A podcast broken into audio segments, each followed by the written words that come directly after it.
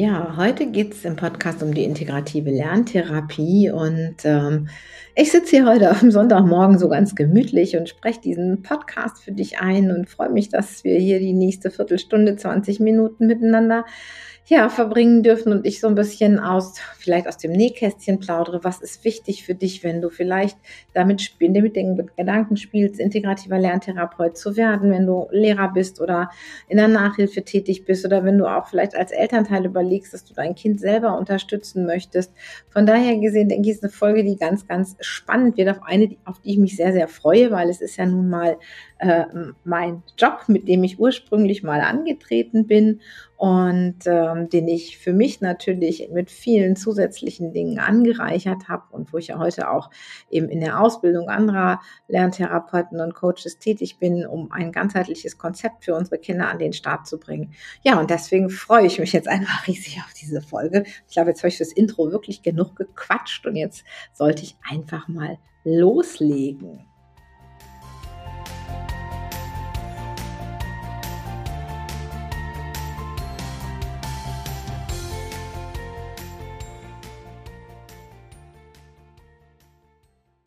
Jetzt nochmal ganz offiziell willkommen bei der neuen Folge zu Lega Talk, dein Podcast rund um Legasthenie und Dyskalkulie. Und heute geht es um das Thema integrative Lerntherapie. Ja, und was du vielleicht davon hast.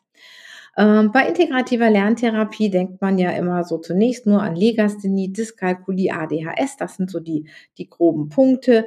Ähm, und das ist ja auch mal so der Standardanlauf, dass man zu den Therapeuten geht, wenn die Kinder eben in der Schule Schwierigkeiten haben. Dazu gehört aber auch natürlich das Arbeiten mit den sogenannten Underachievern, also Kindern, die hinter dem zurückbleiben, was sie leisten könnten. Und auch ähm, natürlich, wenn Kinder hochsensibel, hochbegabt sind und Schwierigkeiten an dieser Stelle haben, auch die kommen zu uns allgemeine Lern- und Leistungsschwierigkeiten. Also es gibt die unterschiedlichsten Dinge, warum jemand in die Lerntherapie kommt. Kommen wir jetzt mal zu diesem schwierigen Wort integrative Lerntherapie. Also ich bin da früher ja auch ein bisschen drüber gestolpert und dann war auch mal so der Gedanke, aber eigentlich, das hört sich immer so wichtig an, finde ich, integrativ. Aber wenn wir jetzt mal ja, ganz ehrlich sind, es kommt einfach vom Wort integrieren, davon bestimmte Dinge zusammenzubringen und genau das tut die Lerntherapie. Die Lerntherapie bringt zum einen natürlich das Wissen und die Arbeit mit den Teilleistungsstörungen und ADHS zusammen. Dazu gehören aber auch Punkte wie neurowissenschaftliche Grundlagen, Denken, Intelligenz, äh, physische Entwicklung der Kinder, Selbstregulation, Ressourcen aktivieren, Persönlichkeit stärken. Das sind alles Dinge und die verschiedensten Methoden daraus, die zusammengebracht, integriert werden, um aus pädagogisch und psychologischer Sicht die Kinder möglichst gut zu betreuen. Und im Rahmen unserer GKJ-Ausbildung, die auch am 8. Mai wieder startet, habe ich gerade ein Modul Integrative Lerntherapie geschrieben und überarbeitet und geguckt, was ich da alles reinbringe, was eigentlich schon bei uns in der Ausbildung mit drin ist. Und ähm, das fand ich ziemlich spannend, mich da jetzt einfach nochmal so tief reinzusetzen. Und da war für mich so die große Grundlagenfrage, was ist mir denn eigentlich wichtig? Ich arbeite ja nun schon viele, viele Jahre in diesem Bereich. Und was sind für mich so die Grundlagen, die Säulen, auf denen das Ganze gut? Und das ist für mich zum einen natürlich ähm, die Beziehung, also der Beziehungsaufbau, die Beziehung zum Kind äh, ist immer das, was am wichtigsten ist, denn der Inhaltsaspekt ist immer nachrangig nach dem Beziehungsaspekt. Wenn die Beziehung irgendwo eine Störung hat, egal ob es in einer Gruppe ist oder ob es in einer 1 zu 1 Beziehung ist, wenn in, auf der Beziehungsebene eine Störung ist, dann wird der Inhalt nicht dermaßen mit der Aufmerksamkeit aufgenommen werden können, der ihm eigentlich gebührt. Das wissen alle Kommunikationswissenschaftler, egal ob wir zu Schulz von Thun oder Watzlawick oder wer auch immer gehen. Wichtig ist, dass die Beziehungsebene stimmt.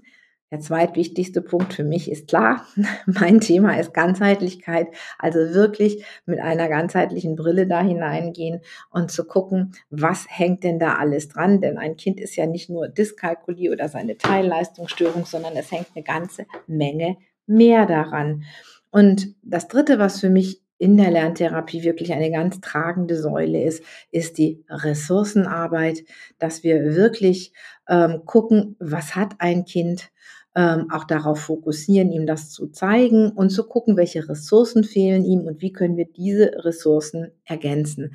Das sind für mich drei ganz, ganz wichtige Säulen. Dazu gehört aber auch noch für mich die Persönlichkeitsentwicklung zu unterstützen, ist für mich auch ein ganz wichtiges Thema und Zielarbeit zu leisten, weil wenn wir mit konkreter Zielarbeit arbeiten, können wir ganz, ganz viel für unsere Kinder erreichen. Ich selber muss sagen, ähm, nachdem ich den Master ja nun gemacht habe in integrativer Lerntherapie und angefangen bin zu arbeiten und auch dann schon einige Jahre gearbeitet habe, ähm, mit viel Erfahrung war, habe ich mich dann entschlossen, noch eine Coaching-Ausbildung zu machen. Das war irgendwie mal so ein Wunsch von mir und ich muss sagen, ich wusste damals gar nicht, worauf ich mich wirklich einlasse. Aber ich wollte das immer machen und ich habe das dann auch bei äh, Petra Bock in Berlin gemacht. Und ähm, das war eine sehr schöne Erfahrung. Aber für mich war es ein totaler Gamechanger in meiner Arbeit, denn ich habe einen ganz neuen Ansatz für die Beziehungsarbeit mit meinen Schülern und mit den Eltern der Schüler bekommen und mit den Lehrern der Schüler. Ähm, also meine ja, meine Kommunikationsfähigkeit hat sich einfach total verändert durch die vielen, vielen Skills und die Übungen, die ich da machen durfte. Und das ist auch das, was unsere Teilnehmer immer wieder spiegeln, dass eben dieses Thema ähm, Coaching, was ja nicht nur Coaching ist, sondern was eine ganz klare Auseinandersetzung mit Kommunikationsfähigkeiten ist, von Fragetechniken über aktiv zuhören, äh, um nur mal eins zu nennen. Ähm, das ist einfach ein Gamechanger in fast allen Beziehungen, sowohl beruflich als auch in der Pädagogik, als auch mit den eigenen Kindern zu Hause. Und ähm, ja, das war eben für mich, wie gesagt, eine besonders wichtige Sache. Aber das nächste war, was wir, was ich nochmal sagen möchte, das Thema Ganzheitlichkeit. Worauf müssen wir denn da eigentlich achten? Was ist so unheimlich wichtig in der Ganzheitlichkeit? Für mich gehört da einmal zu das Thema Lernen. Das Thema natürlich ähm, Gehirn, Intelligenz, Legasthenie, Dyskalkulie, ADHS, Familie, Schule, Glaubenssätze, Mindset ein ganz wichtiger Punkt, der ich echt nochmal hier betonen möchte, ist das Thema unerkannter Stress, den wir oft außer, aus dem Blick lassen. Gerade Kinder mit Teilleistungsstörung, gerade Eltern von Kindern, die Teilleistungsstörung oder ADHS haben, haben sowohl offensichtlichen Stress, aber oft auch unerkannten Stress. Und das ist natürlich, wenn wir ganzheitlich arbeiten, super wichtig zu entdecken und auch zu wissen, wie wir darauf reagieren können. Darum gehört das für mich, für jeden Lerntherapeuten einfach dazu. Und natürlich auch die Entwicklung der Kinder und wie man mit, wie Lernen eigentlich an sich funktioniert. Das zum Thema Ganzheitlichkeit ist jetzt mal noch, ich erhebe keinen Anspruch auf Vollständigkeit, aber das waren so die Punkte, die mir hier jetzt gerade mal so spontan in den Kopf gekommen sind, wenn es um das Thema Ganzheitlichkeit geht. Das nächste Thema sind die Ressourcen. Ich sagte schon, es ist so wichtig zu gucken, was haben die Kinder, was können die Kinder, wo stehen die Kinder und ihnen das auch mal bewusst zu machen. Also das ist wirklich, ähm, wir haben immer so eine Defizitbrille auf und deswegen finde ich das so, so wichtig, gerade in der Lerntherapie. Und dann natürlich wirklich auch gucken, wo ähm, ja, wo äh, kann ich noch Ressourcen finden? Wie mit welchen Ressourcen könnte ich das Kind stärken? Welche Ressourcen fehlen? Finde ich die vielleicht in, in, einem Unterstützer im Elternhaus oder vielleicht auch in einem Freund oder kann ich über selbst eine App kann eine Ressource sein, die einem Kind weiterhelfen kann. Also die unterschiedlichsten Dinge. Und ähm, ganz wichtig ist für mich da auch dieses Sichtbarmachen der Erfolge. Wir gucken ja immer so, dass wir die Kinder so nach links und rechts äh, vergleichen. Und wir müssen wirklich sehen, dass wir das einzelne Kind in der Zielarbeit sehen, dass wir dem Kind immer wieder klar machen, alle vier Wochen, von mir aus auch jede Woche, was hast du heute gelernt, was hat sich für dich geändert, was hast du alles geschafft. Denn das ist etwas, was die Kinder nie gezeigt bekommen und das ist eben ganz schwierig. Dafür ist es aber wichtig und da solltest du drauf achten, wenn du entweder als integrativer Lerntherapeut arbeiten willst, ist für mich ein Herzstück der Arbeit oder wenn du als Elternteil einen integrativen Lerntherapeuten suchst, was für mich die Grundlage ist nach dem Beziehungsaufbau, nach dem ersten Gespräch, wenn ich ein Kind kennenlerne, das ist das Thema Förderdiagnostik. Förderdiagnostik oder auch Lernstandsanalyse. Was da genau reingehört, da machen wir nochmal einen extra Podcast zu, denn das ist eine echt eine ganz coole Sache. Das hört sich vielleicht so ein, jetzt so ein bisschen großspurig an, aber ich finde, das ist so wichtig, diese Förderdiagnostik. Da machen wir wirklich nochmal ganz äh, was ganz extra zu. Aber trotzdem müssen wir jetzt mal gucken, wenn du, wie gesagt, zu einem Lerntherapeuten gehst oder du willst lerntherapeutisch arbeiten, dann muss so eine Förderdiagnostik gemacht werden. Das heißt, ich gucke, was kann das Kind? Wo steht das Kind? Und ich sage dem Kind auch, ich gucke jetzt nicht das, was du nicht kannst, ich gucke mir an, was du kannst, um daraus dann letztendlich ableiten zu können, was braucht das Kind und was ist der nächste Schritt, den ich gehen kann. Denn daraus kann ich realistische Ziele ableiten und kann dem Kind auch sagen, guck mal, wir gehen jetzt dahin, das wollen wir jetzt gemeinsam erreichen unabhängig davon, was jetzt vielleicht der Lehrplan in der Schule oder sonstiges sagt. Und wenn ich so ein Ziel formuliert habe, dann kann ich mit dem Kind auch helfen, endlich mal einen Erfolg zu erleben. Und was passiert, wenn ich einen Erfolg erlebe? Dann steigert sich nun mal der Selbstwert. Das kann man so nicht anders sagen. Und darum ist es so wichtig. Ähm, eins, was ich gelernt habe, als ich anfing mit meiner Arbeit, hat eine meiner Ausbilderinnen gesagt, es ist wichtig, dass wir den Kindern Erfolg organisieren, wenn der sich nicht von selber einstellt. Damit war gemeint nicht, dass wir ihnen irgendwas zuschanzen, sondern dass wir ganz genau gucken, wo habe ich bei dem Kind eine Herausforderung, wo muss es sich strecken, aber etwas strecken, wo es das auch schaffen kann. Dass mir das gelingt, das ist wirklich eine der wichtigsten Dinge, wenn wir Kindern Selbstwert vermitteln wollen, denn den kann ich Ihnen nicht zusprechen. Ähm, Selbstwert, dieses Erleben von Erfolg an der Stelle ist ganz, ganz wichtig, finde ich. Und ähm, für mich ist aber auch noch ein weiteres Thema, was sich so in den letzten Jahren in meiner Arbeit so gezeigt hat, das Thema Selbstmitgefühl. Das heißt, nicht nur zu gucken, hm, dass ich meinen Selbstwert steigere, sondern auch mal annehmen kann und einen guten Umgang damit finde, wenn etwas nicht funktioniert. Denn auch darüber müssen wir uns klar sein, selbst wenn ein Kind sich anstrengt, wenn es sich ein Ziel setzt, kann es passieren, dass wir nicht jedes Mal sofort unser Ziel erreichen. Und dann hilft es nichts, geknickt liegen zu bleiben. Dann brauchen wir eine, eine Strategie, wie wir wieder aufstehen können. Ich nenne das immer Misserfolgsstrategie, denn tatsächlich brauchen wir die auch. Wenn ich vorher schon ja weiß, wie ich damit umgehe, wenn etwas nicht klappt, dann ist das viel viel leichter, als wenn ich es wirklich ähm, ja, wenn es mich total überrollt. Und da hängt natürlich auch dran die Arbeit mit Glaubenssätzen, denn ich finde immer so ein bisschen, ja, so, ein, so eine LRS-Diagnose oder auch eine äh, Dyskalkulie-Diagnose, ich sage mal, das ist so ein bisschen ein Glaubenssatz mit Brief und Siegel.